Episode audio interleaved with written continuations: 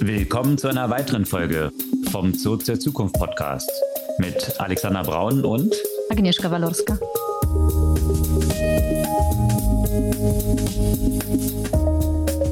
Was gab's Neues letzte Woche? Eine bewegte Woche in vielerlei Hinsicht, auch in Bereichen, die nicht so viel mit Technologie zu tun haben. Aber wie das halt so ist in der heutigen Welt, am Ende haben sie alle mit Technologie was zu tun. Allerdings, das war Rollercoaster Ride und wahrscheinlich ähnlich wie Rollercoaster, wo es ganz schnell hoch und wieder runter geht. Äh, mit extremer Schwankungen, was da in Russland passiert ist mit Prigozhin. Ja, mal schauen, wie sich das dort weiterentwickelt. Auf jeden Fall aktueller Stand beim Recording unseres Podcasts ist, dass jetzt der lachende Dritte so der Samsung aus der Bock, äh, oder wie heißt der Karl aus der Kiste? Also, wo man eigentlich denkt, so ein, so ein noch älterer Diktator, der eigentlich schon längst in der Kiste liegen müsste, der jetzt hier irgendwie anscheinend die Verhandlung geführt haben soll. Nein. Äh, also aus Belarus so zumindest kolportiert, was da alles dann so stimmt und nicht stimmt, ist natürlich dann eine andere Frage. Allerdings, ja. Ja, so viel dazu. Äh, Also der Stand ist Sonntag 14.22 Uhr. Ja, das ist jetzt wichtig zu wissen, weil da kann sich ja natürlich in jeder halben Stunde was Neues Wie ergeben. was anderes tun. Genau. Ja, aber darüber hinaus gab es auch eine Reihe von News. Ja, das stimmt. Wir haben ja die letzte Folge mit Netflix und der neuen Staffel von Black Mirror beendet. Und jetzt hast du diese eine Folge, von der ich auch schon sagte, dass sie eigentlich ganz cool ist, auch gesehen. Und dazu gibt's ja auch eine Story im realen Welt. Genau, das ist ja immer das Interessante bei Black Mirror und da gehen wir ein bisschen drauf ein, Mhm. was sich da zum Beispiel bei Meta getan hat, was dort für Sachen angekündigt wurden und wie das damit zusammenhängt, was in dieser Folge so passiert und was auch den Ausblick gibt bezüglich AI, was dann noch so passieren wird und auch noch in anderen Bereichen schon im Einsatz ist. Ja, genau. Und auch bei Google, die, beziehungsweise bei YouTube ist ja quasi Google, die eine neue Funktion eingeführt haben mit dem AI-basierten Synchronisierung, also Dubbing. Bei Google geht's dann ja auch weiter mit anderen Themen, also nicht nur mit Voice, sondern auch mit Bild. Und äh, zwar mit äh, einer Feature im Bereich äh, Shopping, die es ermöglicht, Kleidung auf unterschiedlichen Körpergrößen und Farben anzuschauen. Und wieder nicht überraschend, sehr viel in diesem Bereich mit äh, neuen Sprachmodellen beziehungsweise auch Kombinationen von eben Sprachmodellen und regelbasierten Modellen und den Konsequenzen dafür und der Frage, ja, wie, wie geht's ja weiter? Jeden Tag gefühlt entstehen eben neue Sprachmodelle, äh, wo man sich noch vor kurzem gedacht hat, OpenAI wird das quasi komplett disrupten und zu einer Marktmacht werden, die eigentlich nicht zu bändigen ist. Also künstliche Intelligenz ist auf jeden Fall eine Macht, die kaum zu bändigen ist, hat ja auch reale wirtschaftliche Konsequenzen. Also Bild gerade in Deutschland hat angekündigt, Jobs zu eliminieren, die eben auch durch künstliche Intelligenz ersetzt werden. Genau, und wovon es natürlich getrieben wird, dann noch ein paar Stufen drunter. Man diskutiert ja dann hier solche Foundation Models und LLMs und all diese Geschichten, von denen wir sprechen, aber drunter auf der Hardware-Ebene getrieben natürlich von Chips von Nvidia, GPUs. Da gab es News von einer riesig großen Order aus China, ByteDance und was das so auf sich hat und wie das in Relation steht zu der Ausstattung mit GPUs Hm. bei anderen Big Tech-Playern. Und in dem Kontext von Big Techs spielt natürlich auch Amazon eine Rolle und hier gibt es auch juristische Auseinandersetzungen mit der FTC bezüglich Prime, Amazon Prime und wie hier Nutzer benachteiligt worden sein sollen. Und da sind wir auch schon wieder fast mit bei der Folge von, von Black Mirror, wenn es dann um Dark Patterns geht. Genau, die spielen Und- da nämlich eine Rolle. genau. Und äh, wo wir bei Regulierung sind, äh, das Thema gibt's ja auch in Kanada im Kontext von Meta. Facebook droht quasi wieder den Zugang zu News auf ihrer Plattform zu beschränken. Und auch in der EU ähm, gibt es natürlich regulatorisch dauerhaft Themen rund um Meta. Einen Stresstest soll es geben bei Meta für die EU-Online-Inhaltsregeln. Und in der EU gibt es aber auch ein paar sehr positive News, was die Erzeugung von Strom angeht. Ein paar Statistiken dazu, die den Fortschritt von regenerativen Energien demonstrieren als abschließende News. Aber bevor wir in die Themen im Detail einsteigen, kurz die Erinnerung, ihr könnt unseren Podcast gerne abonnieren, einfach auf den Folgen-Button klicken und dann kriegt ihr die neueste Folge unseres Podcasts jeden Dienstag ganz früh am Morgen automatisch in euren Podcast-Player. Und ihr könnt uns einen riesen Gefallen tun, einfach unsere Verbreitung ein bisschen anzufeuern. Wenn euch unser Podcast gefällt, ein, zwei Freundinnen und Freunde von euch schicken, denen dieser Podcast auch gefallen könnte. Ja, steigen wir in die Themen ein, was dort in Russland passiert ist und Zusammenhänge natürlich. Wir betrachten es jetzt, sind ja jetzt kein politischer Podcast, aber natürlich betrachten wir es so ein bisschen aus der technischen Perspektive, aber natürlich kann man sich dem auch nicht entziehen. Natürlich. Was das für nervenaufreibende Entwicklungen dort gewesen sind. Jetzt sieht es fast so ein bisschen aus, als ob zumindest der Marsch auf Moskau zumindest abgeblasen wurde. Also das, was mal mit der Entmachtung des Regimes in Kiew so angekündigt wurde, fast jetzt zur Entmachtung des Regimes in Russland geführt hat. Das wird sicherlich noch Nachwirkungen haben. Ich bin gespannt, wie es dort dann weiterläuft. Auf jeden Fall. Also ich meine, wir sind zwar kein politischer Podcast, aber ich glaube, wir sind beide durchaus politische Menschen, die die Lage ja immer Aufmerksamkeit beobachten. Und gerade in diesem Kontext, da spielt wieder Technologie doch eine Rolle. Wir haben nämlich mit einem doch ziemlichen Erstaunen festgestellt, als wir am Freitag um 21.45 Uhr das Heute-Journal im CDF geguckt haben. Und da lief die Sache mit Prigozhin eigentlich auch schon seit ein paar Stunden. Vorher die ganze Zeit, ehrlich gesagt, auf Reddit und Twitter verfolgt. Und ich muss sagen, ich, wir konnten es nicht fassen, dass, dass es keine einzige Erwähnung in den klassischen Nachrichten zu dem Thema gab, woher immer noch die meisten Menschen ihre Informationen halt herziehen. Ja? Und mhm. ähm, das ist, man, man, kann, man kann sich das immer natürlich erklären, dadurch, dass man, klar, auf, auf Twitter gibt es ja sehr viele und, und auf Reddit sehr viele ungeprüfte Informationen, die einfach schnell rausgehauen werden. Das will man natürlich sich nicht erlauben in, in, in solchen Nachrichten. Aber dass da was läuft, wäre schon alleine erwähnenswert und da kann man gerne ja auch einen Kontext dazu bringen und und die Aussage, dass wenig bestätigt ist, dass die Lage unklar ist. Aber die Tatsache, dass das einfach nicht mal erwähnt wurde, hat hm. wirklich, hm. und zwar nicht nur für, für meine Bestützung gesorgt, sondern dass die Lage auf Twitter oder die Kommentare auf Twitter hierzu waren ja auch äh, entsprechend deutlich.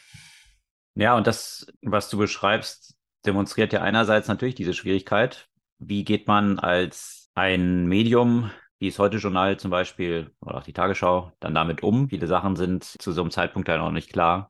Aber was für mich vollkommen klar ist aus dieser Entwicklung, und das ist jetzt ja auch nicht das eigentlich was Neues, was wir jetzt dort sehen, ist, dass es die in diesem Kontext muss man schon traditionellen Medien bezeichnen, irgendwie noch nicht geschafft haben, mit der Realität der Veränderung der Medienlandschaft zurechtzukommen. Weil was wir daran natürlich sehen, ist, dass jeder Player in diesem System sein eigenes Medium geworden ist. Also sprich, ein Prigozhin, und das ist ja nicht erst seit gestern der Fall, natürlich auch diese ganzen Kanäle ziemlich gut bespielt. Und natürlich, wir brauchen ja nicht so weit zurückschauen mit Trump und hin und her. Jeder ist sein eigenes Sprachrohr und sein Outlet und muss nicht mehr durch diese Multiplikatoren von klassischen Medien gehen.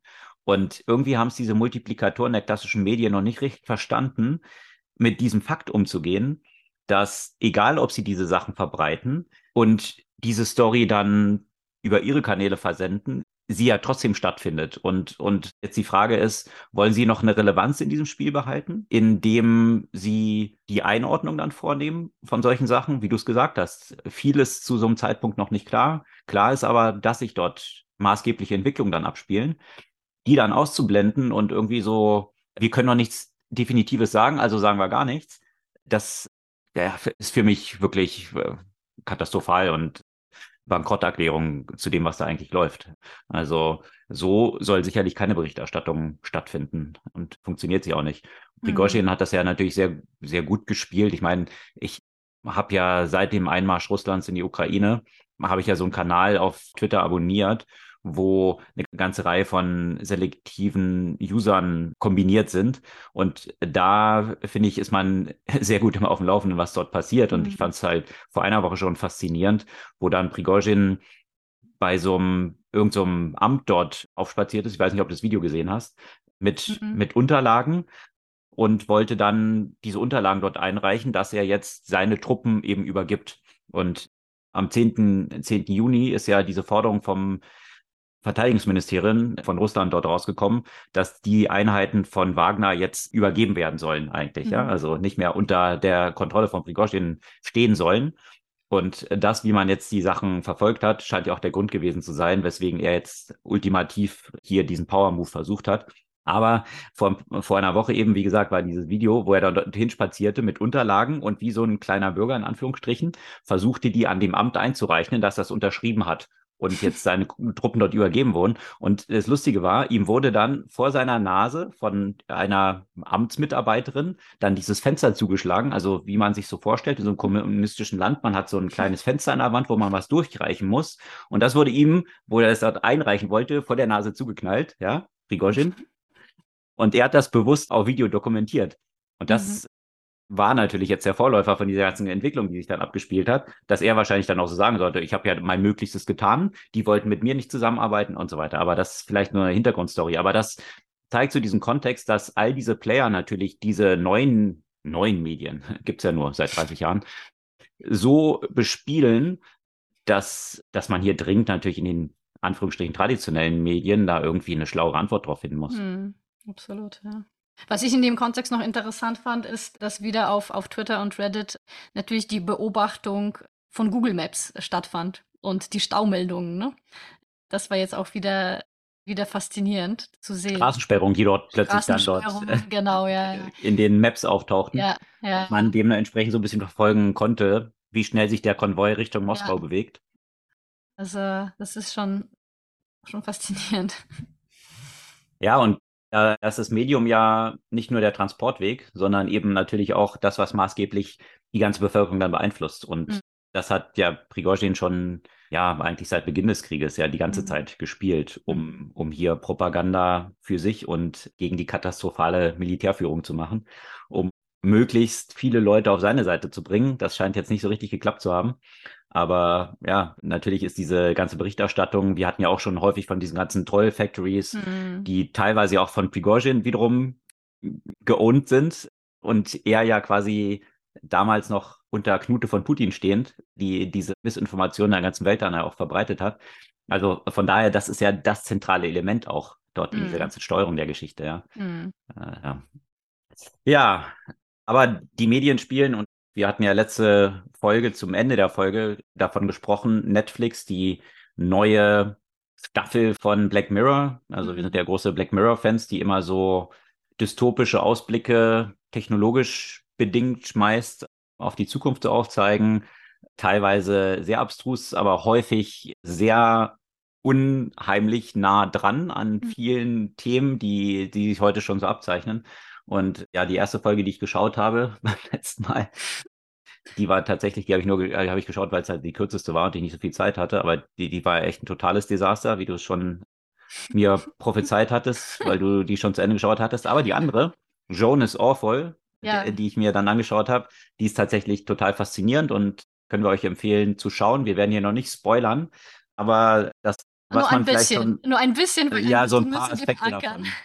Genau, ein paar Aspekte davon, die, die mhm. ja schon ja so in die restliche Story, die wir heute hier noch erzählen wollen, anhand der News, die sich so entwickelt haben, auch ganz gut reinpassen. Vielleicht kannst du ja ein paar Worte dazu sagen, worum es so ganz grob geht, ohne zu spoilern. Äh, ohne zu spoilern, genau. Also ich glaube, am besten sage ich eigentlich gar nichts, aber ich sage euch dazu, was Netflix an Werbemaßnahme dafür gemacht hat. Und diese Werbemaßnahme hat nämlich sehr viel tatsächlich mit dem unheimlichen Teil dieser Folge zu tun.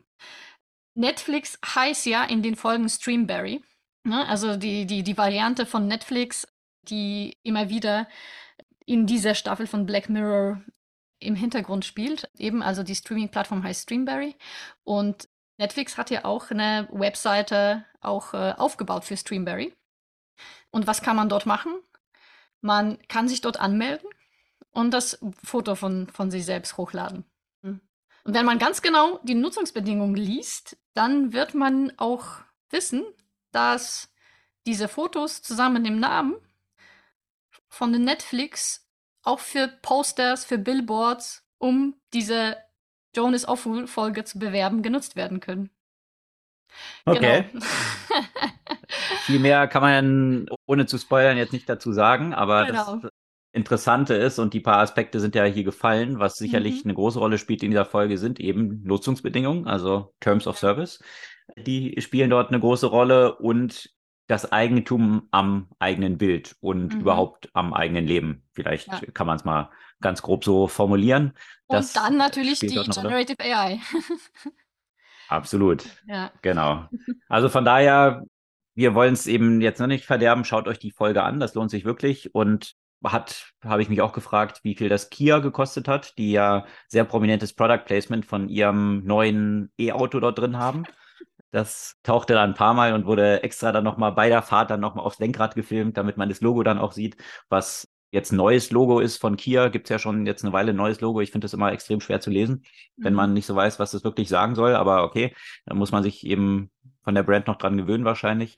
Aber das Entscheidende daran und weswegen es so ein paar Parallelen zu den aktuellen Entwicklungen gibt, dass es vergangene Woche auch ein Announcement gab von Meta, also mhm. dem Facebook. Vielleicht noch eine Sache, bevor du zu mir darüber kommst, äh, ist mir hm. gerade nur eingefallen.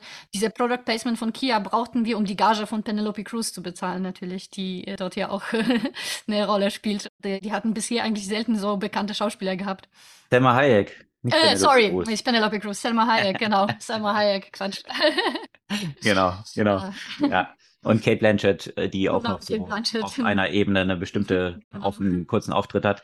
Ja, also von daher mit, mit ein paar Hollywood-Stars durchaus ausgestattet. Mhm. Und ja, Meta, was war die News dort? Und mhm. zwar war das ein Announcement, was Richtung einerseits Face Generator und andererseits Richtung Audio Voice Generator mhm. ging.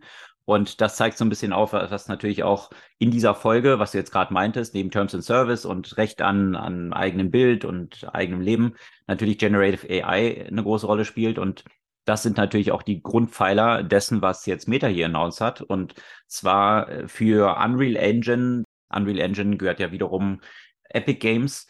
Äh, damit werden die Spiele oder Spieleentwickler können diese Engine nutzen, um möglichst lebensechte Animationen dann auch von Charakteren dort zu mhm. erzeugen. Mhm.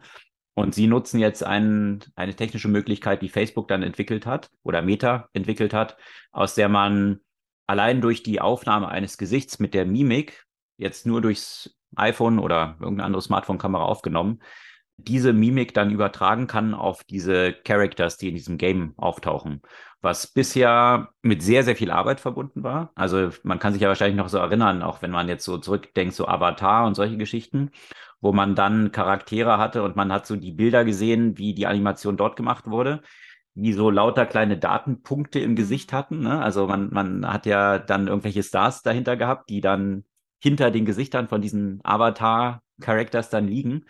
Und da ist es ja schon sehr aufwendig, ne? Überall diese Sachen ins Gesicht geklebt und dann werden die abgefilmt und so wird es dann übertragen. Das scheint jetzt alles nicht mehr notwendig zu sein. Es reicht einfach aus, mit so einer einfachen Kamera, die mittlerweile ja schon sehr gut sind bei irgendwelchen Smartphones, die Charaktere abzufilmen.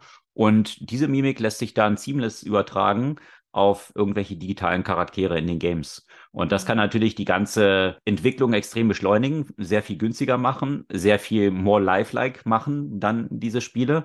Und natürlich weitergedacht über die Spiele hinaus natürlich auch viele Möglichkeiten für Hollywood dann erzeugen. Und ja, eine Dystopie davon, die sehen wir eben in der Netflix-Folge, die wir jetzt gerade erwähnt haben. Aber mhm. das ist nicht das einzige, dieser Video Face Generator, sondern auch ein Audio Voice Generator. Die Frage ist dann natürlich auch immer, wie bekommt man das hin, dass diese Charaktere dann möglichst lifelike nicht nur aussehen und sich bewegen und ein lifelike Mimik haben, mhm. sondern natürlich auch die Stimmen real mhm. klingen. Und da hat sich auch eine ganze Menge getan in der letzten Zeit, was diese Entwicklung angeht, weil Stimmen ja sehr komplex sind. Also was man dort mhm. alles hm, einerseits dynamisch zu generieren, wenn eben Und da sind wir wieder bei Generative AI, was dann eben nicht nur jetzt aus der Konserve irgendwelche Audioformate sind, die aufgenommen sind, sondern dass ich beliebig aus Texten diese Stimmen dann erzeugen kann oder alles beliebige diese Stimmen sagen lassen kann. Und ich jetzt nicht für jede Person erst viele Studioeinspielungen machen muss, um dann diese Stimme abzubilden, sondern dass ich eigentlich wie so einen Sprachkorpus oder einen Stimmkorpus erstelle und darüber mit der Tonalität und der Modulation, die ich mhm. jetzt zum Beispiel in meiner Stimme habe, könnte man dann deine Stimme, Agnieszka, zum Beispiel drüberlegen oder von mhm. irgendjemand beliebigen.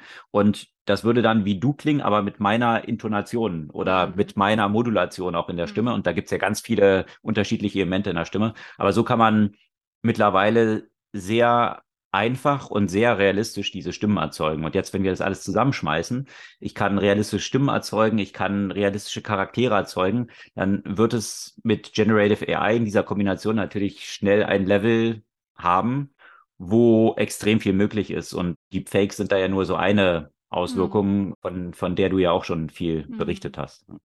Aber natürlich auch in dem ganzen Entertainment-Bereich ja auch sehr spannend für so potenziell Personalisierung. Ne? Und äh, dann könnte ich sagen, weiß nicht, ich mag diese Schauspielerin nicht, weiß nicht, oder den Schauspieler, keine Ahnung, ich, ich mag Daniel Brühl als Schauspieler nicht und deswegen tausche ich den gegen jemand anderen aus. Absolut. Und ja. kann mir dann kann, mir den Film, den ich gerne sehen will, ohne diesen nervigen Schauspieler, den ich nicht haben will, zum Beispiel angucken. Ja, oder ich kann mir ein beliebiges Buch, was ich habe, was ich mhm. irgendwie cool finde. Äh, das würde ich gerne als Film sehen. Mhm. Und Generative AI kann mir eigentlich diesen Film daraus generieren. Mhm. Und wenn man das weiterdenkt, wenn die Leistungsfähigkeit dann natürlich immer höher wird, dann kostet es auch nicht mehr viel. Und mhm. jeder Mensch auf der Welt hat seine persönlichen Filme. Also mhm. das, was wir so ein bisschen ja auch ähm, ja schon mal diskutiert haben im Bereich von Musik, mhm. wo du mhm. dann nach Präferenzen der Nutzer eigene Musik kreieren kannst, was ja auch schon gemacht wird, ja. wo dann die Stimmen von existierenden Künstlern genommen werden. Wir hatten auch schon davon berichtet, dass jetzt Paul McCartney zum Beispiel einen neuen Song aufgenommen hat, wo er John Lennon dahinter gelegt mhm. hat. Das mhm. kann er natürlich machen. Also es gibt nicht diese Audio-Recordings von John Lennon, mhm. aber man kann das mittlerweile eben mit AI so generieren, dass sich das realistisch anhört.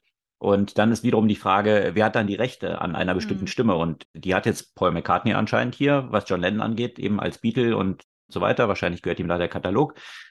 Den hatte doch mal Michael Jackson. Okay, aber es führt zu weit, egal. Anyway, irgendjemand hat die, die Rechte, ja, Michael Jackson hatte doch mal die Rechte von den ganzen Beatles-Katalog gekauft. Ich weiß nicht, ob du dich erinnern kannst, aber es wurde dann zwischenzeitlich mal verkauft. Aber das führt auch zu weit. Story. genau.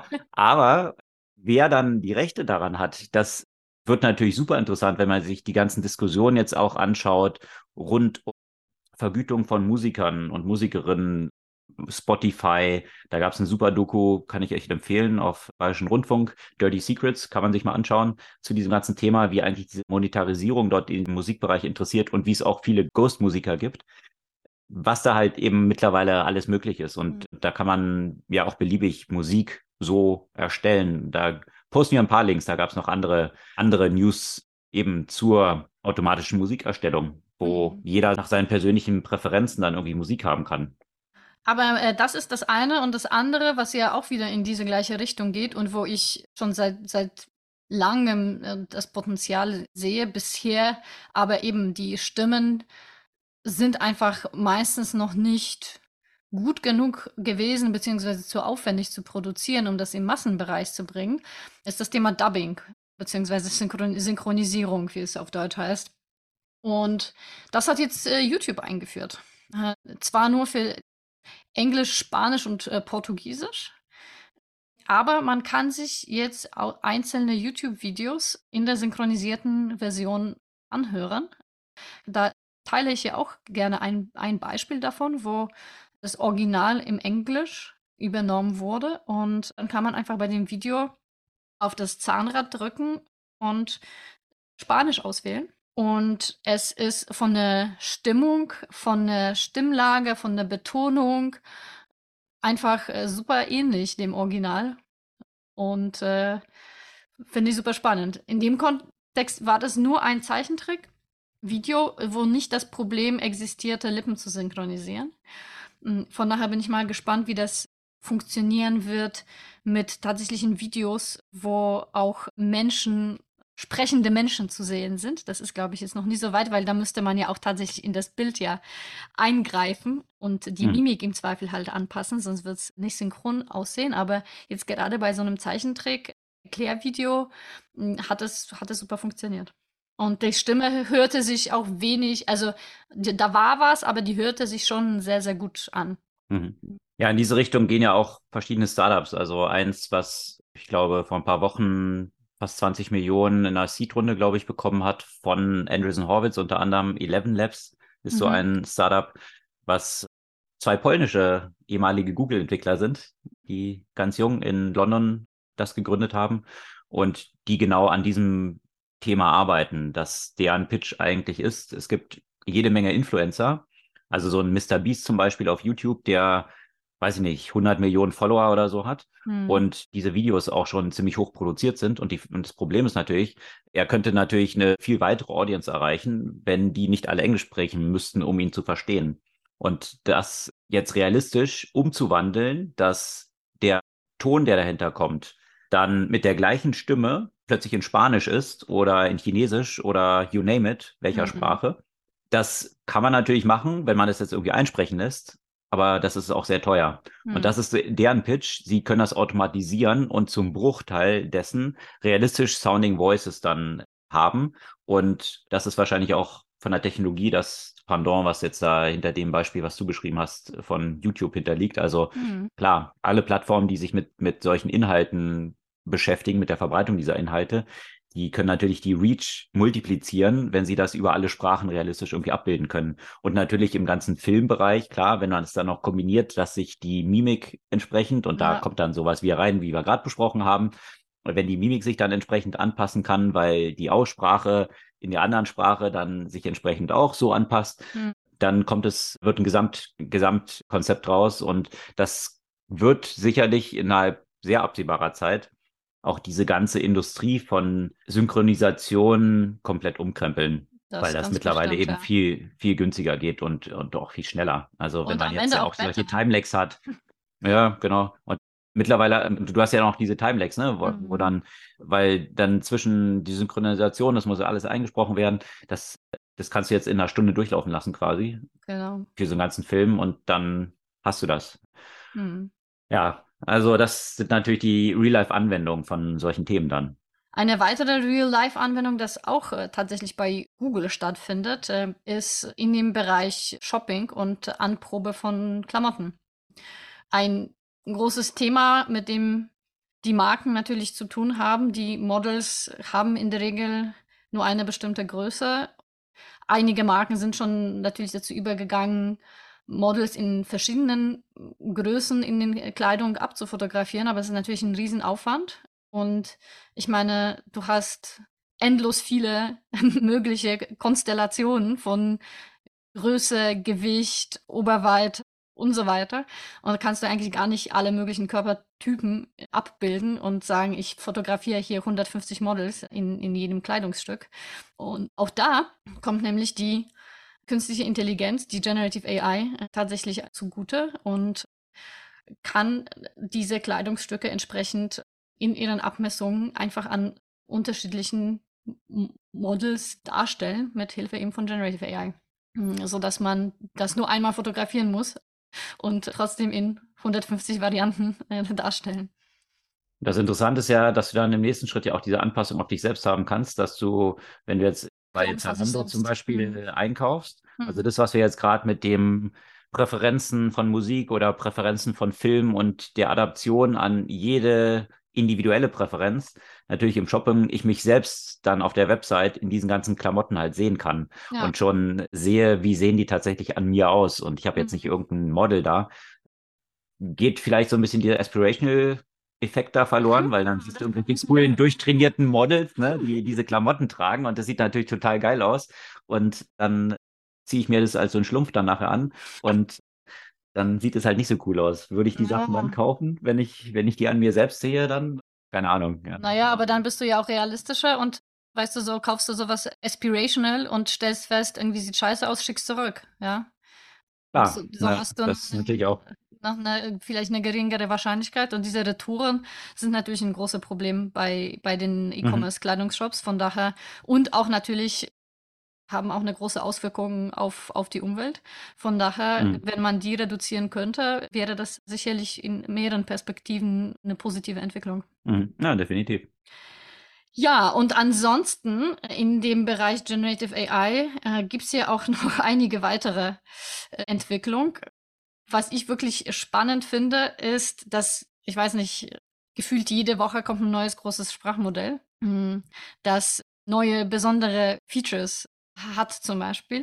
Jetzt kommt einer von Inflection, der heißt nämlich Pi und der behauptet von der Qualität genauso zu sein wie der GPT 3.5, ähm, aber fokussiert sich mehr darauf, so eine Art Companion und, und Unterstützer und, äh, und so weiter zu sein. Das heißt, dass er sagt, Fokus ist jetzt nicht auf hm, Fakten, sondern Fokus ist mehr so auf so eine unterstützende Sprache. Ich habe das ja auch mal durchgetestet. Man kann ja nur tausend Zeichen reingeben, also das heißt, funktioniert nicht so richtig mit so Sachen wie Zusammenfassung von Artikeln und so weiter. Aber es kommuniziert so ein bisschen mit dir, hm, wie vielleicht wirklich so ein, so ein, so ein unterstützender Freund oder, oder Freundin und gibt immer so ein bisschen Einordnung und stellt Nachfragen und so weiter. Das fand ich irgendwie ganz witzig. Ich weiß allerdings nicht, was ich jetzt daraus nehmen würde, weil ich nutze solche Tools nicht, um mich zu unterhalten. Da weiß nicht, da bin ich vielleicht noch konservativ und unterhalte mich gerne mit meinen Freunden und sondern eher zu Produktivität und für Produktivität war das jetzt für mich nichts. Aber eben, es gibt ja mhm. ganz unterschiedliche mhm. Needs. Ja, und der interessante Sidepunkt dabei ist ja, dass dieses Inflection AI finanziert ist von Greylock, also einem prominenten US-VC. Und wer ist dort Partner? Reed Hoffman, der Gründer von LinkedIn und mittlerweile damit ja auch Multimilliardär geworden. Und der ist auch so ein bisschen als Co-Founder bei Inflection mit an Bord. Also mhm. er glaubt sehr stark an dieses Thema und hat auch Süleyman, also einen der Mitgründer von DeepMind dort mhm. mit an Bord und mhm. die zusammen bauen das quasi auf. Und da gibt es eine ganz interessante Podcast-Folge dazu von Greylock Partners, wo die beide im Interview sind und so ein bisschen auch herleiten, was ihre Intention damit ist, ja, was mhm. du gerade beschrieben hast, so ein, so ein Companion dann eben zu mhm. haben und ja, hier ganz dezidiert und kontrollierte Antworten dann auch zu ermöglichen, die jetzt mhm. eben nicht wie häufig bei LLMs dann zu möglich schädlichen Aussagen dann auch zu führen. Gerade mhm. wenn du jetzt einen, ja, einen Companion hast, der mit Hallucination dir dann irgendwelche falschen Sachen erzählt.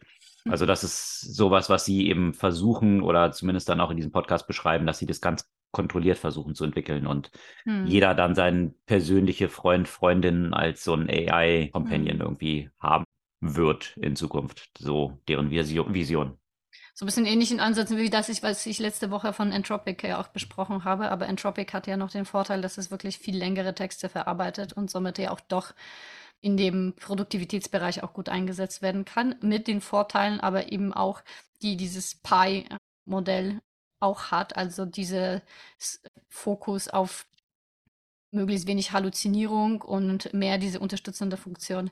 Also bin ich mal gespannt. Plus, äh, plus Memory.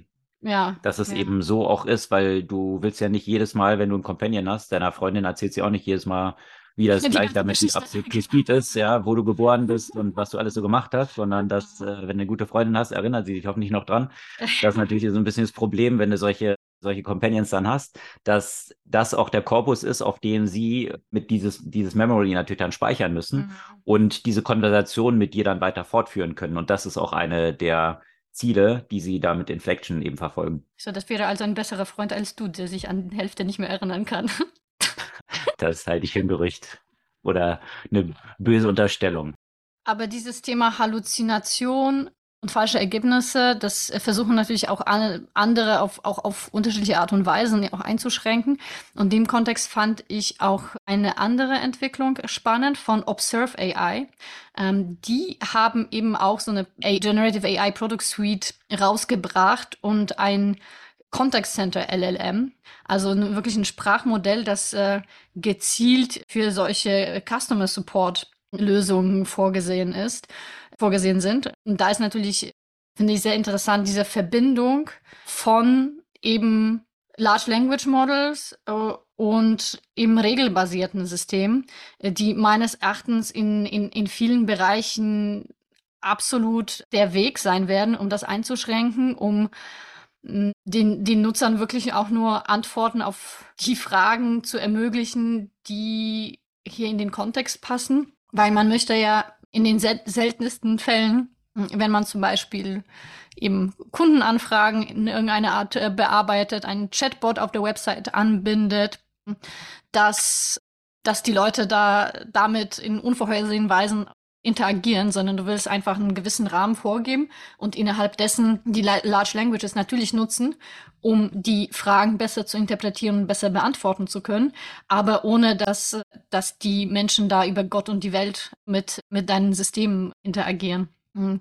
Und äh, da, da finde ich das äh, natürlich schon, schon interessant, die, die Ansätze, die in diese, in diese Richtung gehen. Und habe ich ja auch gleich bei Observe AI tatsächlich auch eine Demo angefordert, weil ich mir das gerne ja auch noch angucken, angucken wollen würde, auch, auch für unseren Firmenkontext. Ja, halte ich auch für einen zielführenden Weg, auch die Kombination hier entsprechend dann zu haben. Also, hm. und weil gerade auch im Bereich, und das ist ein Thema, mit dem ich mich befasse, mit AI und auch Mental Health und, und solchen Themen, dass jetzt hier eine ganze Reihe von LLMs für, für den Health-Bereich irgendwie trainiert werden, wo dann das Ziel ist, ein LLM zu haben, was eben nicht so halluziniert und dann eigentlich innerhalb dieser engen Pfade nur unterwegs ist, mhm. in denen man mit Rules-Based Systems schon unterwegs sein könnte, sofort, ohne Training. Das, das ist eben, glaube ich, so die Frage, wo, wo ich so meine Schwierigkeiten aktuell mit habe, mit diesem absoluten Hype, der jetzt drum, drum entstanden ist was sich für mich so ein bisschen anfühlt wie To a Hammer, Everything Looks Like a Nail und irgendwie Blockchain vor drei Jahren, wo man bei jedem Problem gesagt hat, Blockchain, wo häufig auch eine Datenbank, einfach eine zentralisierte Datenbank die bessere Lösung gewesen wäre. So sehe ich es auch heute mit LLMs, ja. Das ist, mhm. äh, es kommt auch absolut wieder auf den Use Case drauf an, wo mhm. es Sinn ergibt und wo es keinen Sinn ergibt. Man kann faszinierende Sachen damit machen, gar keine Frage. Aber wo ich mich so ein bisschen gegen sträube, ist jetzt wieder diese absolute Hypewelle, wo auch alle VCs dann drauf aufspringen und sagen, das ist jetzt das allein selig machende und alle müssen Foundational Models sein und hin und her. Und all diese Fragen sind noch gar nicht beantwortet. Also das, was du auch eingangs gesagt hast, ne, OpenAI ist jetzt auch nicht dieser Monolith geworden und, und das einzige Modell, was existiert. Also da glauben viele VCs auch die Antworten jetzt schon zu haben, weil es natürlich jetzt dieses Halbthema ist und alle da ihre Pferdchen ins Spiel bringen müssen. Aber ich glaube, so, die Antworten sind so noch nicht gegeben. Und die realistisch sieht es aus, dass es eher eine Kombination aus vielen dieser Varianten Use Case basiert sein werden. Ja, und ich glaube auch wieder, die Large Language Models werden dann wieder zu einer Art Commodity. Und es wird einfach sehr darauf ankommen, in welchem Kontext du sie wie anwendest. Ne? Und auch, auch in einer anderen Hinsicht, so, so was du sagtest, to, to a hammer, everything looks like a nail. Hm. Wir sollten ja auch nicht vergessen, dass wir auch weiterhin auch diskriminative KI-Modelle nutzen werden, nicht nur generative, weil für sehr viele Fragestellungen sind die diskriminativen Modelle natürlich viel sinnvoller als nur die, die generativen. Und du wirst eine Kombination eben von, von beiden haben. Ne? Also diskriminative Modelle sind eher die, die zum Beispiel ähm, Krebssorten klassifizieren und so weiter. Ja, da willst du jetzt, du hm. willst jetzt nicht das generative Modell, das dir eine Kre neue Krebssorte entwickelt. Also das willst du mhm. vielleicht schon, um Medikamente wiederum zu entwickeln, aber du wirst in vielerlei Hinsicht eine Kombination von unterschiedlichen Modellen haben. Und jetzt ist es halt so, dass wenn jemand AI meint, dann ist es ja schon fast immer ein Large Language Model oder hm, eine generative KI in, in anderen Bereichen halt gemeint. Das finde ich jetzt mhm. gerade auch so ein bisschen witzig. Und eben so, so ungefähr, wie du jetzt sagtest, dass das, das letzte kommt von Reed Hoffmann. Fast jeder Tech-Luminary entwickelt jetzt an irgendeinem Large Language Models mit. Mhm. Und klar, das, das fließt, da fließt unglaublich viel Geld und man braucht halt viel Geld, um solche Modelle zu entwickeln. Aber ich finde es halt deswegen auch so ein bisschen unterhaltsam, weil eine der, der Fragen, die natürlich immer VCs einem stellen bei, äh, beim Pitch, ist so wie defensible ist dein Modell und mit Defensibility ist in der Regel so eine äh, ja, proprietäre Technologie gemeint. Und da sieht man aber auch schon, welches Modell ist schon auf technologischen Art und Weise halt defensible. Man dachte erstmal, OpenAI wäre das, weil die haben so eine Veränderung geschafft. Wer wird in der Lage sein, es nachzumachen? Und zack, es machen schon x andere Unternehmen äh, dem das nach. Und äh, die, die Vorstellung, dass irgendwas irgendwo entwickelt wird und nicht kopiert, nicht nachgemacht, nicht, nicht woanders parallel entsteht, ist so ein bisschen, ja, ein bisschen in der Illusion meines Erachtens. Absolut. Und das, was du ja als Wort da auch schon erwähnt hattest, ist Commodity. Also wenn solche Modelle dann wieder zum Commodity werden, dann steckt natürlich noch eine andere Dimension da drin und das ist dann auch, wo findet Value Capture dann statt? Also das, du hast ja immer ja. die zwei Aspekte, Value Creation, dass, dass viele dieser Modelle irgendwie Value Creation super sind, ist, glaube ich, keine Frage. Mhm. Aber wer ist dann eigentlich derjenige, der auch was die Monetarisierung der Geschichte angeht, hier Value Capture betreiben kann. Sind mhm. es die Commodity Underlying LLM-Betreiber oder sind es letztendlich irgendwelche Applikationen? Da gibt es ja die unterschiedlichsten Layer. Wo wird tatsächlich dann Value Capture stattfinden? Und das, das ist eine gute Frage, die, wie ich finde, noch überhaupt nicht beantwortet ist. Mhm. Und dieser Hype, ja, also ich bin dann immer wieder an dieses Buch erinnert. Das können wir auch nochmal in die Shownotes packen von äh, Carlotta Perez. Technological Revolutions in Financial Capital, The Dynamics of Bubbles and Golden Ages wo sie hm. eben ja genau diese Themen beschreibt, was in jeder dieser Hype-Phase äh, stattfindet. Ist ja auch überhaupt nichts Neues, was wir jetzt hier sehen. Das haben wir im Blockchain hm. gesehen, das haben wir im Internet gesehen. Ja, ja, ja, ja. Alle Technologien, die irgendwie aufkommen, dann hat man riesen Bubble, viel Kapital fließt rein und nachher sind alle dann ganz überrascht, dass es dann in diesem Bereich dann doch irgendwie vielleicht nicht genau das gewesen ist aber langfristig es doch in diese richtige Richtung geht und all diese Investments, die in so einer Bubble da reingeflossen sind, letztendlich dann doch wiederum die Grundlage legen für das, was dann darauf wiederum aufgebaut wird. Also mhm. von daher ist es sicherlich gut, dass da jetzt dieses Geld reinfließt, aber dort wird es auch viele blaue Augen geben, was, was diese absolute Hypewelle angeht, die jetzt dort gerade existiert und dann wird man auf dem Pfad finden, wo man rausfindet, okay, auch dort wird es wiederum so sein, überraschenderweise, sich Use Cases anzuschauen, sich zu überlegen, was ist der Impact dort und, und welche Einsatzmöglichkeiten geben sich dort bestmöglich. Mhm. Ja, das sind so die Entwicklungen, die wir dort aktuell sehen. Dazu kann ich auch noch mal zwei Artikel, die nämlich auch an unsere letzte Folge an, anknüpfen. Da hatten wir davon berichtet, dass ja diese lustige, die funny, aber auch could be a problem Sache ist, dass eben die Leute, die diese Modelle dann trainieren, wiederum mhm. dass dann eben so Mechanical Turks sind, die jetzt aber selber, um diese Modelle zu trainieren, selber LLMs benutzen, um diese Texte zu generieren, die dann wiederum einfließen, also was, wo sich die Katze ein bisschen in, in, in den Schwanz beißt. Da gab es in äh, vergangene Woche ein interessantes Paper, was dazu rausgekommen ist, was genau diesen Aspekt adressiert, wo rausgefunden wurde, dass diese Modelle stärker, immer stärker, wenn sie auf eigenen Daten beruhen, auf denen sie trainiert werden, weil immer mehr generiert im Internet dann Content natürlich aus diesen Modellen kommt und das wiederum die Grundlage für das Training ist und so weiter, dazu führt, dass die Qualität dieser Modelle stark abfällt. Also das mittlerweile jetzt schon in einem wissenschaftlichen Paper nachgewiesen. Und mhm. das finde ich eben dann auch so ganz interessant, ja. Also diese, diese Second-Order-Effects, die machen sich viele dann auch nicht so bewusst, die dann sagen, okay, jetzt haben wir den, den Heiligen Gral dort gefunden. Mhm. Und zu dieser Geschichte, was das ganze Training angibt, da verlinken wir auch einen wirklich faszinierenden Longread, Inside the AI Factory, also was mhm. so ein mhm. bisschen einen tiefen Einblick gibt in mhm. diese ganzen Jobs, die im Hintergrund eigentlich ablaufen, um dann Magic vorne AI draufschreiben zu können, die im Hintergrund dann meist nicht so Magic ist, sondern da sitzen halt viele Leute, die dort mhm noch Humans sind und nicht AI. Das ist ein guter Übergang zu dem Thema im Arbeitsmarkt. Ähm, da werden nämlich äh, Humans tatsächlich durch äh, die künstliche Intelligenz in bestimmten Bereichen ersetzt. Und äh, das ist wahrscheinlich das letzte Wort noch nicht gesagt, weil das ja in Deutschland ist. Und in Deutschland gibt es ja natürlich einige Arbeitsgesetze, die sowas zumindest verlangsamen können. Aber eben die Bild-Zeitung hat jetzt ein 100 Millionen Euro schweres Kostensenkungsprogramm angekündigt mit etwa 200 Entlassungen. Und einige der entlassenen Mitarbeiter Mitarbeiterinnen sollen dann eben durch künstliche Intelligenz ersetzt werden. Vieles eben in Content-Generierung, Redaktion kann man sich ganz gut vorstellen. Vor allem, naja, wie soll man das sagen, bei der Journalismusqualität bei Bild. Vielleicht geht es auch noch oben. eine AI hin, solche, solche Bilder dann und Schlagzeilen zu generieren. Oder halt irgendwie 50 verschiedene mögliche Schlagzeilen, die möglichst reißerisch sind, dort auszuspucken. Und ja, kann ich mir gut vorstellen. Da brauchst du nicht zwangsläufig die ganzen Redakteurinnen und Redakteure für. Was aber natürlich lustig ist, oder funny but also a problem, aus dem Springerhaus kam ja auch die Meldung, die wir, glaube ich, letzte oder vorletzte Woche ja auch gebracht haben, mit äh, dem Interview mit Michael Schumacher, der ja auch rein durch eine künstliche Intelligenz generieren, generiert wurde.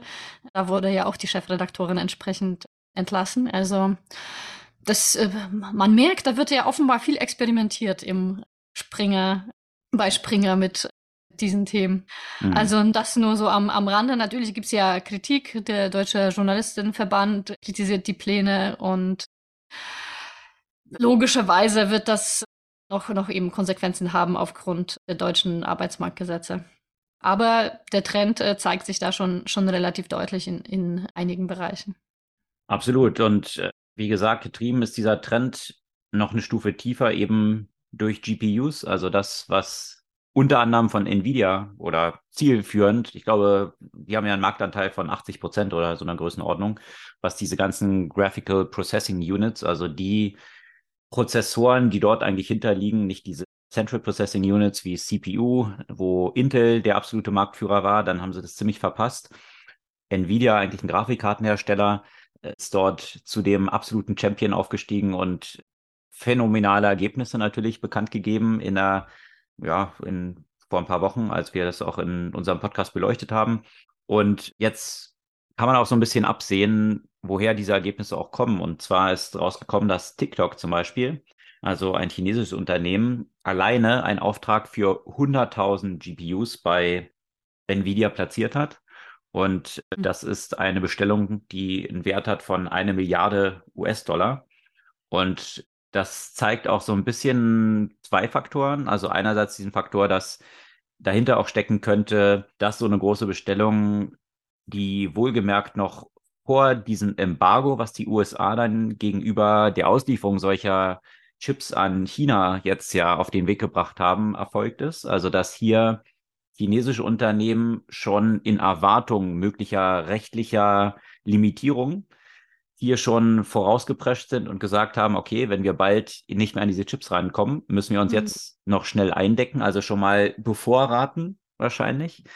Gleichzeitig stellt sich dann aber auch die Frage, also bevorraten, wenn man es mal in Kontext setzt, 100.000 haben die jetzt geordert. Da gibt es eine ganz interessante Übersicht jetzt nur als Beispiel Meta, also das Unternehmen Facebook Meta, hat in seiner Private Cloud 16.000 solcher GPUs im Einsatz, in der Public Cloud etwas über 5000. Das zeigt so ein mhm. bisschen die Relation, was so eine Bestellung jetzt allein von TikTok hier oder ByteDance vielmehr dem Unternehmen hinter TikTok von 100.000 dann bedeutet. Ja, also Meta ist jetzt auch nicht ein kleines Unternehmen, was wenig mit AI macht. Also das demonstriert schon, dass es ja schon eine dramatische Ordergröße ist. Aber man muss natürlich auch hier so ein bisschen mit Vorsicht agieren, weil diese Zahlen wahrscheinlich auch nicht mehr ganz aktuell sind. Wenn man sich jetzt anschaut, was natürlich hier in diesem Moment gerade passiert, da sind alle bei, hier diese Kapazitäten im, im Bereich AI, Generative AI, massiv auszubauen, alle ihre eigenen Modelle zu kreieren. Und das braucht halt alles, diese GPUs. Und Allein so eine Ankündigung von Tesla, dass sie einen eigenen AI-Supercomputer bauen wollen, hm. die ein Target haben von 100 Exaflops. Das würde bedeuten, dass das alleine 300.000 dieser GPUs von Nvidia bedeuten würde. Also ich glaube, die Vermutung, dass dann irgendwann der Markt von Nvidia in absehbarer Zeit einbrechen könnte oder die Order einbrechen könnten, weil China sich bevorratet hat und dann dort viele Orders künftig da nicht mehr kommen. Ich glaube, die, die Angst muss man nicht unbedingt haben, weil einfach sämtliche Tech-Player hier ihre Kapazitäten extrem aufbauen und ja, das, das, das Ende des Wachstums hier aktuell auf, auf dem existierenden Hype nicht wirklich absehbar ist.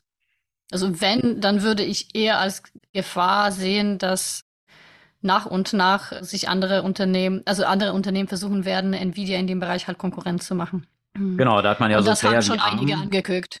Ja, genau. die, die wahrscheinlich jetzt Mhm. ja demnächst an die Börse gehen, mal Den Abwechslung ein erfolgreiches, übernehmen wollte.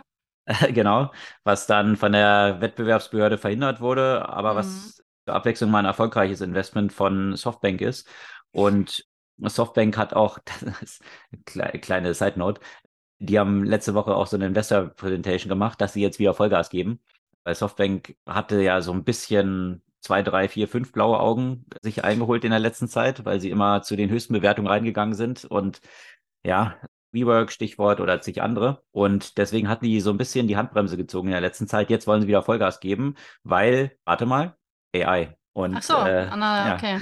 Und deswegen dieses, diese Präsentation, die verlinken wir auch Mhm. gerne mal. Also die ist wirklich an Komik kaum zu überbieten. Das finde ich schon irgendwie faszinierend. Also wie haarsträubend dieses Deck da wiederum ist von Softbank.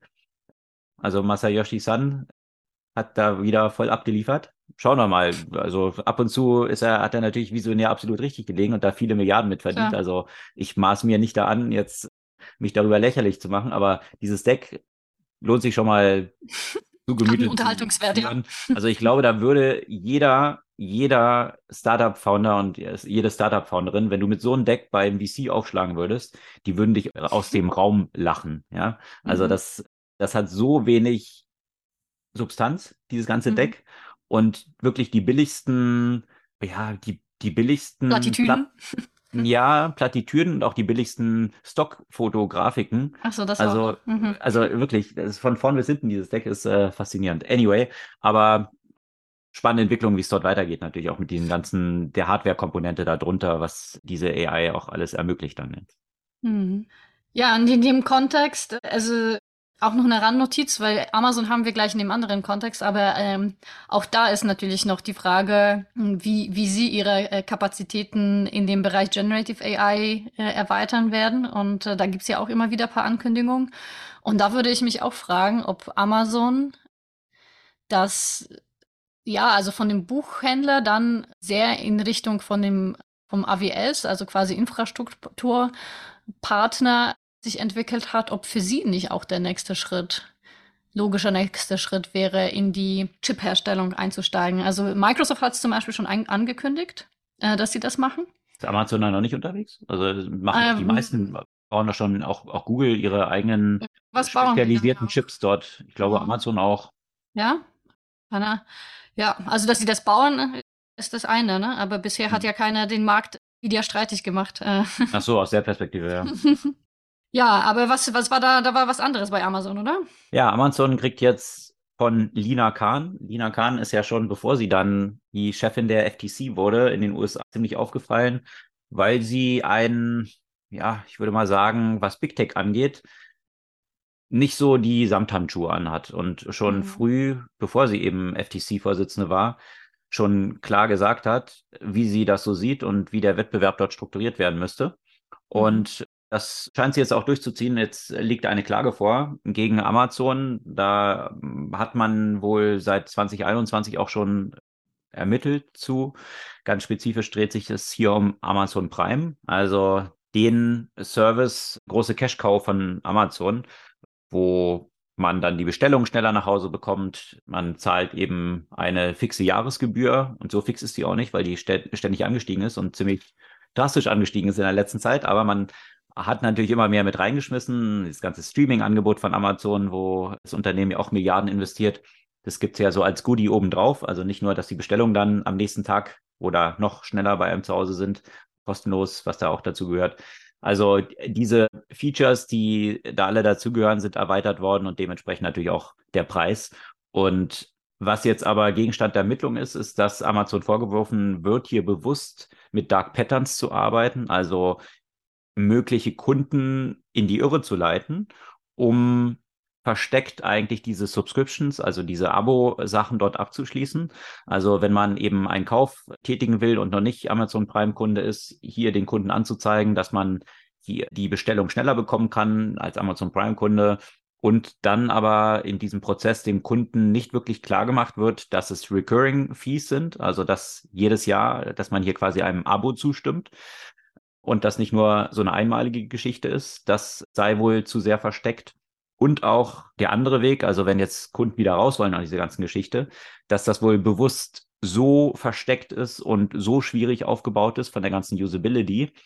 Interessanter Nebeneffekt, das Dubbing dieses Cancellation-Prozess wird wohl intern bei Amazon Iliad genannt, also ein recht langer Weg, die Iliad von Homer, eine epische Geschichte des Trojakrieges. Also ähnlich scheint das auch schwierig zu sein, hier aus diesem Prozess wieder rauszukommen und die da gab es ja auch einige gefährliche Fallen bei der Iliad, wenn ich mich richtig erinnere. das auch, ja. Also von daher ist es schon, ich finde schon faszinierend, wie solche Sachen dann auch so ein Dubbing finden im eigenen Unternehmen, was natürlich, wenn sowas dann liegt und solche Sachen liegen halt immer, mhm. jetzt nicht unbedingt der Glaubwürdigkeit förderlich ist, wenn man sagt, nee, nee, und das ist natürlich die Position von Amazon. Nein, das ist ganz einfach und wir haben das alles optimiert, das für Kunden total verständlich zu machen dann wundert man sich schon, warum es dann intern so bezeichnet wird. Ich weiß nicht, ob man es dann unbedingt so glaubt.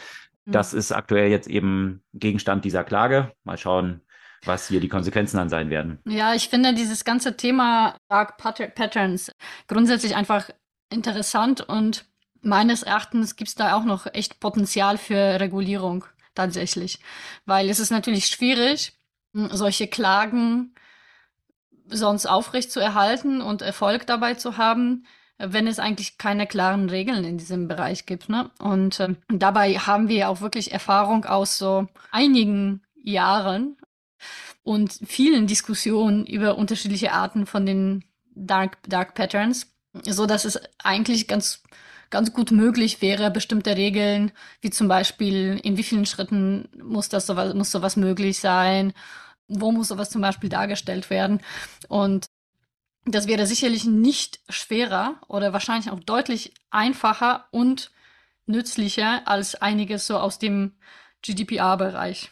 Also mal schauen, ob hier Lina Kahn dann Vorreiterin wird, hier durchzugreifen und das dann mal in die andere Richtung läuft, dass sich dann vielleicht die EU davon inspirieren lässt, was sonst umgekehrt die Inspiration so bezüglich Daten, GDPR und jetzt vielleicht AI, wobei das auch noch sehr umstritten ist, was dort gerade so auf dem Parkett ist bezüglich Regulierung. Mhm. Aber sicherlich Klar. eine interessante Entwicklung. Ja, apropos Regulierung, da geht es ja auch weiter und äh, da ist natürlich immer Meta-Facebook auf der Agenda. Und äh, zwar jetzt in, nicht in EU, sondern in Kanada. Da gibt es nämlich auch ein neues Gesetz, äh, das das Ziel hat, die Journalismus, den Journalismusbereich wieder zu beleben mm, und in diesem Kontext so ein bisschen die Dominanz der Tech-Unternehmen einzuschränken. Und äh, dieses Gesetz verpflichtet Plattformen wie eben Facebook und, und Google Vereinbarungen mit äh, Medienverlagen zu treffen hm, und Vereinbarungen im finanziellen Sinne. Das heißt, dass äh, die Verlage quasi dafür vergütet werden, wenn deren Nachrichten über die Plattform geteilt werden. Vor allem, wenn es eben Vorschaue eben der, der, der News äh, dargestellt werden. Und äh, der Standpunkt von Meta ist nicht überraschend. Äh, sie argumentieren, dass sie hm, eben unfair Vereinbar zu Vereinbarungen äh, gezwungen werden und äh, somit wollen sie natürlich auch äh, Druck erzeugen und äh, sagen, dass äh, sie dann entsprechend keine News auf ihren Plattformen dann im Zweifel zulassen werden. Und die vergleichbare Situation gab es, wenn ich mich richtig erinnern kann, in Australien. Und dann am Ende hm, ging man nochmal in Verhandlungen miteinander, um diese Situation aufzulösen. Ja, ich finde es ja hochproblematisch, was da halt läuft. Also ich, ich glaube, dass da mhm. existierende Medien ihre Lobby, die sie auch dann wiederum haben, also man hat es ja auch in Deutschland gesehen, Leistungsschutzrecht und, und Linktext und, und lauter solche Sachen, die sich darüber subsumieren, dass hier Springer natürlich viel politische Gewicht, politisches Gewicht reingeworfen hat, um eine Regierung in bestimmte Richtungen auf den Weg zu bringen, die dann eigentlich ein Freefall von Transfergeldern von Tech-Unternehmen, von Google und Facebook an die Medienhäuser darstellt. Also ich glaube, mhm. dass wir natürlich ein Problem haben, grundsätzlich, wie ist Journalismus künftig noch finanzierbar? Und diese Karten kann man sich erlegen und kann sich überlegen, ist es ein gesellschaftliches Interesse, dass hier eine Pluralität von Journalismus und Qualität, all das gewährleistet ist. Und kann sich dann überlegen, gibt es dafür eine Steuer oder wie auch immer man damit umgehen will. Aber jetzt über den Umweg zu sagen, dass jetzt irgendwie das Internet und diese Medien oder, oder, oder ein Facebook und ein Google dran schuld sind, äh, dass diese kein Geld mehr verdienen können, das finde ich halt ein bisschen schwierig, weil letztendlich wird, wird ja auch viel Traffic zu diesen Medienhäusern wiederum geschickt. Also das Interessante, was es ja dann mal gab, war ja in Spanien, wo dann eben Google als Exempel gesagt hat, nee, das, das wollen sie halt nicht machen und hat dann nicht mehr zu diesen Zeitungen gelinkt und Konsequenz ist natürlich gewesen, dass der Traffic eingebrochen ist. Und dann wollten die ganz schnell plötzlich dort wieder drin sein. Also die, die Frage ist halt, es wäre so ein bisschen haarsträubend auf die Spitze getrieben, wäre es ja, als wenn ich eine Anzeige in der Bildzeitung schalte und die Bildzeitung mich dann dafür bezahlen müsste, dass die diesen Content von mir dort irgendwie run darf, ja, weil letztendlich generieren Suchmaschinen natürlich auch viel Traffic. Die Frage ist dann aber, wie kann dieser Traffic auf der Medienseite monetarisiert werden. Aber der, der Grund, weswegen das nicht mehr in dieser Form so gut monetarisierbar ist, wie vor dem Internet ist, dass eben keine lokalen Monopole mehr existieren, weil diese Inhalte nicht mehr diese Verknappung ermöglichen, die Vorher in Berlin gab es zum Beispiel den Tagesspiegel und wenn ich in Berlin irgendwie erreichbar sein wollte und hier Kunden adressieren wollte, dann musste ich über diesen Tagesspiegel gehen. Das ist halt weggefallen und du hast eine Inflation von Inhalten, die jetzt ja stattgefunden hat mhm. übers Internet. Also das haben sich die Rahmenbedingungen komplett geändert und da passen diese Businessmodelle halt nicht mehr in dieser Form rein, dass dann jetzt einzelne Unternehmen dafür mhm. dann das zahlen sollen, das finde ich, finde ich ein bisschen verlogene Positionierung, auch wenn man dann noch so einen Pflichtabschluss dann macht, mhm. dass sie das abschließen müssen. Wobei ich mich dann natürlich frage, wie das ist in dem Kontext eben von künstliche Intelligenz, Sprachmodellen und auch so einen automatisierten Zusammenfassung von den Beiträgen, wo du im Zweifel auch wirklich gar nicht mehr auf diese Seiten äh, äh gelangst im ja, Zweifel. Ne? Das ist für also, mich eine komplett andere Geschichte. Das ist, das finde ich vollkommen klar, dass wenn natürlich die Inhalte und da ist Google natürlich in der letzten Zeit auch immer stärker in diese Richtung gegangen. Ja, jetzt nicht nur was, was Medienunternehmen angeht, sondern grundsätzlich mhm. auch Buchungsmaschinen hin und her. Also immer mehr aus diesen Webseiten rauszuziehen und dafür zu sorgen, dass die Leute Google gar nicht mehr verlassen, sondern alles bei denen machen und Großteil der Inhalte dann dort auch schon darzustellen. Das ist natürlich das finde ich auch absolut, dass dann missbräuchlich ist. Und dann haben diejenigen, die diese Inhalte nachher erstellen, überhaupt keine Möglichkeit mehr, das zu monetarisieren. Also es muss ja ein Traffic bei denen landen, um dann über Abos, die sie darüber abschließen können oder Werbung, die da platziert ist, diese Inhalte dann monetarisiert werden können. Also von daher, da, da bin ich absolut bei dir. Da können wir auch ein paar Sachen verlinken. Da gibt es nämlich aktuell auch interessante Verhandlungen genau zu diesem Kontext. Verwendung von diesen Inhalten in AI, in, in, in solchen Inhalten, um Zusammenfassungen zu erstellen, wo natürlich dann kein Traffic mehr bei dem Originator dieser Inhalte landet, was natürlich dann hochproblematisch ist. Also da, da laufen auch die Verhandlungen bloß jetzt in diesem Kontext dann auch so, so, ein, so eine Abschlusspflicht dann irgendwie auf die Straße zu bringen, finde ich, finde ich schwierig. Das äh, ja. ist dann so ein Aufsetzen von, von ja, einer Linktext. Ja, ja. habe ich meine Probleme mit. Dann soll man klar eben sagen, das ist halt eine Text und dann muss man eine Text erheben dafür, um, um diesen Journalismus zu finanzieren. Das ist dann aber eine ganz andere Diskussion, finde ich. Ja, und apropos auch nochmal Inhalten. Meta, auch in der EU hat Meta immer wieder Trouble. Äh, hier geht es vor allem um so Umsetzbarkeit von bestimmten neuen Regulierungen, von Online-Inhaltsregeln. Und das fand ich irgendwie interessant. Was da jetzt gemacht wird, ist so eine Art Stresstest, weil Meta behauptet, bestimmte Prozesse den EU-Regelungen anzupassen, ist nicht möglich. Und das wird jetzt quasi in diesem Stresstest tatsächlich überprüft. Ich bin jetzt mal gespannt, wie konkret, wie genau das dann aussehen wird und was die Konsequenzen sein werden.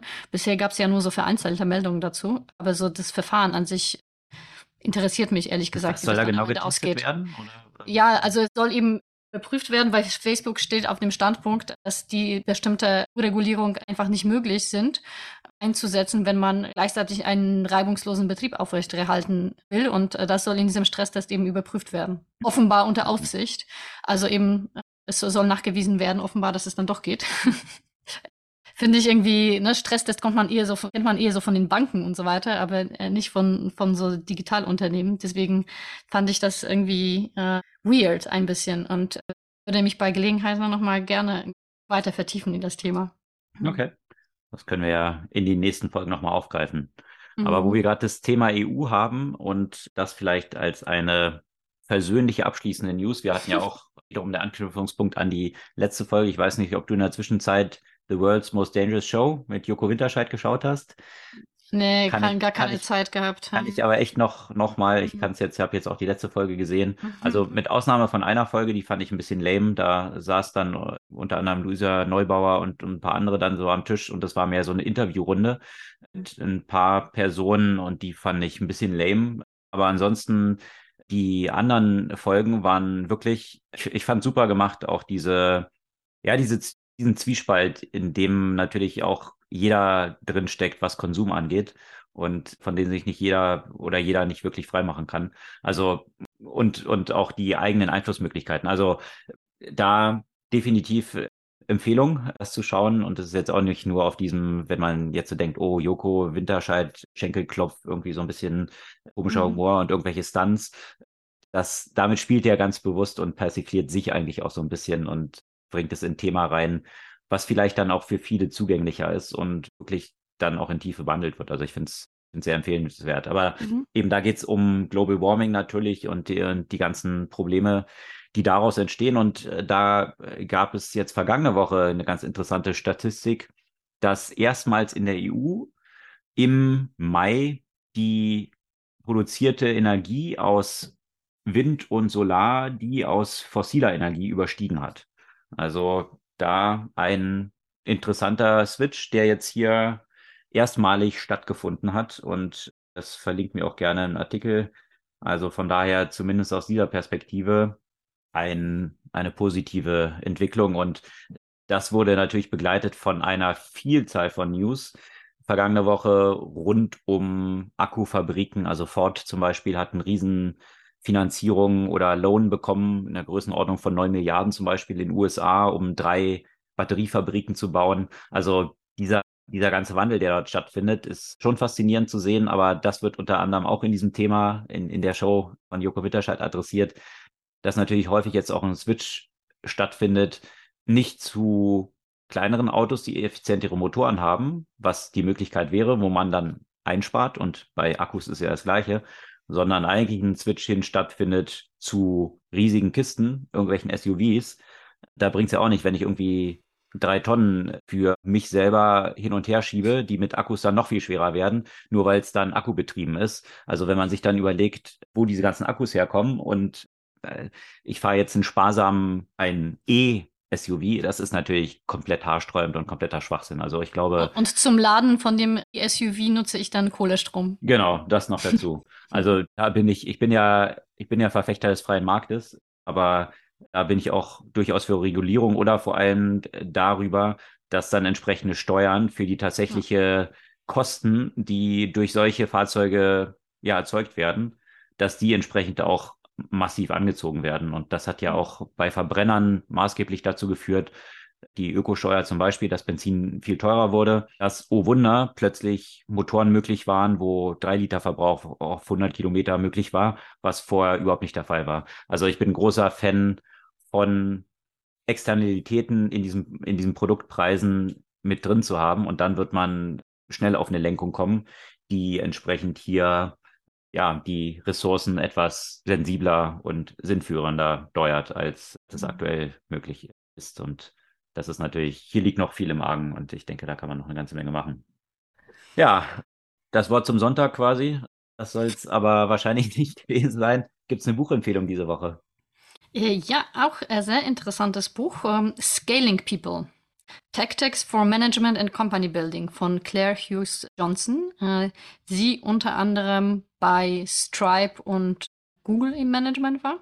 Mhm. Und ich finde es halt gerade spannend natürlich von der Perspektive dessen, dass das, was ich jetzt auch aufbaue, auch äh, eine Geschichte ist, die auch einiges mit Operations zu tun hat. und, und Ehrlich gesagt ist dann aber auch jedes Business hat dann am Ende früher oder später mit Operations zu tun und mit dem Auswahl der richtigen Menschen und das Management, den Strukturen und so weiter. Und fand ich eigentlich ganz, ganz gut zusammengeführt aus ihrer ganzen Erfahrung. Und vor allem auch etwas, wo ich dann sagen würde, okay, es ist jetzt nicht, nicht weltbewegend, aber was mir in diesem, aus diesem Buch einfach so besonders nochmal in Erinnerung geblieben ist, ist dieses Thema, wie viel Wert eigentlich auch ein Konflikt ist im Unternehmen, also ein positiver Konflikt. Und die ja psychologische Sicherheit, die psychological safety, die dafür notwendig ist, um diesen produktiven Konflikt zu haben. Und äh, diese Unternehmen, die sich eigentlich da mit rühmen, dass bei denen alles Friede, Freude, Eierkuchen und, und kein Konflikt und alle sind der gleichen Meinung, hm. dass das eigentlich ein Problem ist und nicht ein Vorteil. Okay.